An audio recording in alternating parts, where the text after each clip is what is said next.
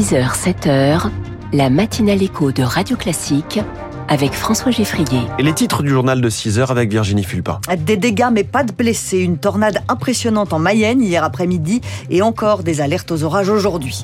Il est interdit d'interdire la vente de carburant à peine à perte autorisée pour quelques mois. Est-ce la solution miracle pour contrer l'inflation? Et puis la crise migratoire à Lampedusa fait tanguer l'Europe. La présidente de la Commission, Ursula von der Leyen, veut une réponse de toute l'Union. À part le nom de Pôle emploi qui va devenir France Travail, que doit changer la loi sur le plein emploi qui arrive aujourd'hui à l'Assemblée nationale Réponse dans les titres de l'économie à 6h10. Et puis 6h20, c'est le jour ou jamais pour parler de prix administrés. Est-ce une bonne idée que la puissance publique se mêle de la fixation des prix? L'histoire économique donne sa réponse et c'est Natacha Valla qui nous explique tout dans les classiques de l'économie. Virginie Fulpin, des dégâts matériels mais pas de blessés après le passage d'une tornade en Mayenne. Et plus de peur que de mal, une tornade s'est formée entre Ernée et Saint-Pierre-des-Landes, au nord de Laval, hier après-midi. Elle a provoqué quelques dégâts matériels et les habitants comme Vanessa Guillou, une étudiante de 18 ans, se sont fait une belle frayeur. On était en voiture euh, pour aller chez mon papy, direction euh, Saint-Pierre-des-Landes. À un moment, on a vu quelque chose tourner dans le ciel. On s'est dit, mince alors, qu'est-ce qui se passe? Et du coup, on s'est arrêté. Et là, vraiment, il y a eu une tornade avec euh, des grosses fumées. Je dirais qu'elle a duré peut-être 10 minutes, la tornade. On a eu très très peur parce qu'une fois arrivé chez mon papy, une de nos voisines nous a appelé pour dire qu'elle a été touchée. Et c'est passé à moins d'un kilomètre de chez moi. Tout autour de chez moi, il y a des fermes qui ont été complètement ravagées, des tôles qui ont volé un peu partout. Il n'y a plus d'électricité. Vanessa Guillou avec Marine Salaville. Il n'y a plus que deux départements en vigilance orange pour les orages et les inondations aujourd'hui, la Drôme et l'Ardèche. Les orages violents, les tornades, les inondations, des phénomènes qui se multiplient sous l'effet du réchauffement climatique. Ce matin, Elisabeth Borne reçoit les chefs des partis politiques à Matignon. La première ministre va leur présenter le plan de l'exécutif pour répondre à cette crise climatique, Lauriane Tout-le-Monde. La planification écologique, ce sont des dossiers complexes et beaucoup de débats en vue sur la fin des véhicules thermiques prévus pour 2035, la coûteuse rénovation thermique des bâtiments avec par exemple le remplacement des chaudières au fioul, voire des chaudières à gaz.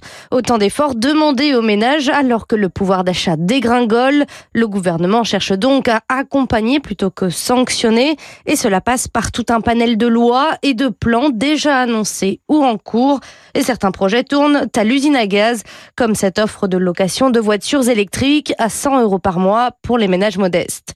Transport, logement, agriculture, industrie, le gouvernement tente d'être sur tous les fronts pour la planification écologique. Objectif, zéro émission carbone d'ici 2050.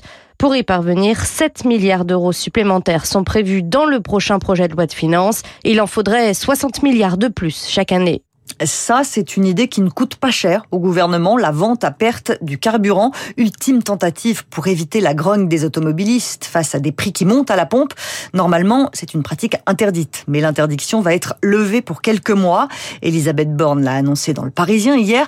Ça pourrait faire économiser jusqu'à 50 centimes d'euros par litre, à condition que les distributeurs jouent le jeu, ce qui est loin d'être gagné, Zoé Pallier. Cela fait 60 ans que la loi française interdit la vente à perte pour protéger ceux qui ne peuvent pas réduire leur marge, même temporairement. C'est le cas des distributeurs indépendants de carburant, alerte Francis Pousse du syndicat Mobiliance. Nous, c'est 20 à 60 voire 70% de notre marge qui est amenée par le carburant. Donc, si on se met à faire de la vente à perte, évidemment, on dure deux mois. Quoi. Les grandes surfaces, elles, peuvent en théorie augmenter leur marge sur d'autres produits pour compenser leurs pertes sur le carburant. En pratique, c'est peu probable vu la forte concurrence sur les prix alimentaires, estime Olivier Dauvert, spécialiste de la grande distribution. Si on veut que l'automobiliste se rende compte d'une baisse des prix, il faut au minimum 10, 15 ou 20 centimes de baisse supplémentaire. Perdre 20 centimes sur des centaines de milliers de litres par jour, aucun acteur économique, même des Leclerc, des Carrefour, des Auchan, ne pourra le financer. Nos marges sur le carburant sont déjà quasi nulles, souligne un représentant de la grande distribution, très surpris par l'annonce d'Elisabeth Borne. Pour lui, cela permet surtout au gouvernement de se dédouaner en faisant peser sur les acteurs privés le choix de baisser ou non les prix à la pompe. Et le gouvernement réfléchit aussi à une éventuelle taxation des profits excessifs des raffineurs. Gabriel Attal lance un audit des rectorats au sujet du harcèlement scolaire. Le ministre de l'Éducation nationale ne perd pas de temps. Dès ce matin, il va recevoir les rectrices et les recteurs. Gabriel Attal a qualifié de honte le courrier envoyé par le rectorat de Versailles aux parents de Nicolas, cette adolescente de 15 ans qui s'est suicidée au début du mois à Poissy, victime de harcèlement. La lettre du rectorat reprochait aux parents de remettre en cause l'attitude du personnel de son établissement scolaire.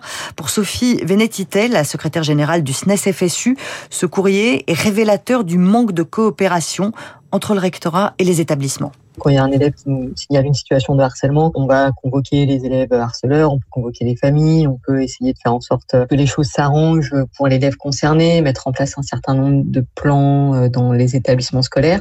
Mais quand ça passe au niveau rectorat, c'est vrai que ça nous échappe un peu. Quand ça part euh, côté rectorat parce qu'il y a eu un conseil de discipline ou autre, les chefs d'établissement ont les retours du rectorat s'ils en ont. Et ouais, on est souvent quand même le sentiment de grande solitude. Sophie Vénétité avec Rémi Fister. Ursula von der Leyen plaide pour une réponse européenne à la crise migratoire. La présidente de la Commission européenne était à Lampedusa hier, l'île italienne qui a vu arriver un flot de demandeurs d'asile la semaine dernière, 7000 personnes en deux jours. Ursula von der Leyen a lancé un appel à la solidarité européenne pour que l'Italie n'affronte pas seule la pression migratoire. Mais est-ce vraiment possible de répartir les réfugiés dans les différents États de l'Union? Patrick Martin-Genier, spécialiste des questions européennes, pour lui, la pression politique est immense pour l'Europe et les réponses peu nombreuses.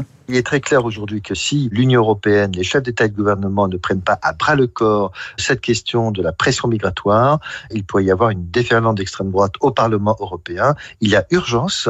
On voit bien aujourd'hui que ce système de Dublin qui laisse à la charge des pays d'accueil l'obligation de résoudre et de traiter ces demandes d'asile ne fonctionne plus aujourd'hui. Il y a des afflux trop importants en Espagne, en Italie, en Grèce. On a remplacé ce système Dublin de fait par cette obligation de quotas d'accueil des autres pays. Ça, bientôt, ça ne marchera pas, ça vole en éclats, parce que très clairement, certains pays ne veulent plus accueillir de quotas de migrants.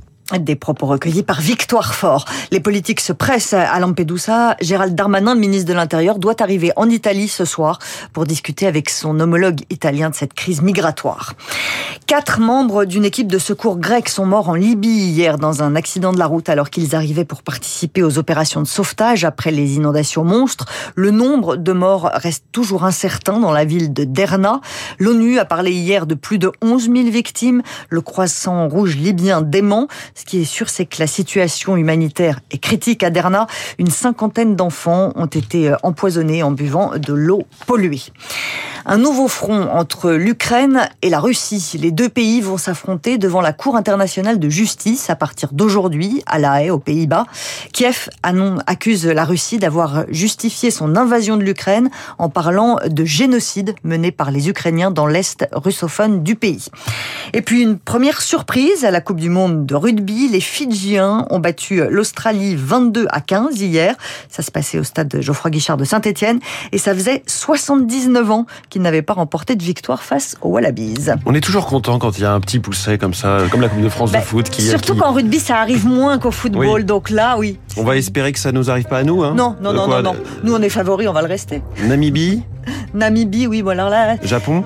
Oui, ce serait quand même... Namibie, honnêtement, ce serait compliqué, je pense, pour les Namibiens. souvenir d'un d'un match où on avait gagné quelque chose comme 87 à 10 euh, en Oui, alors 2007. je, hein. je ne sais pas Ouais. si ce sera à ce point-là, mais en tout cas, la France est favorite, ça c'est sûr. Bon, vive, les, jeudi. vive les petits poussets quand c'est pas face à nous. Merci beaucoup Virginie Fulpin, c'était le journal de 6 heures. Ne l'appelez plus Pôle emploi, mais France Travail. On va voir comment toute la structure d'accompagnement des chômeurs va être réformée.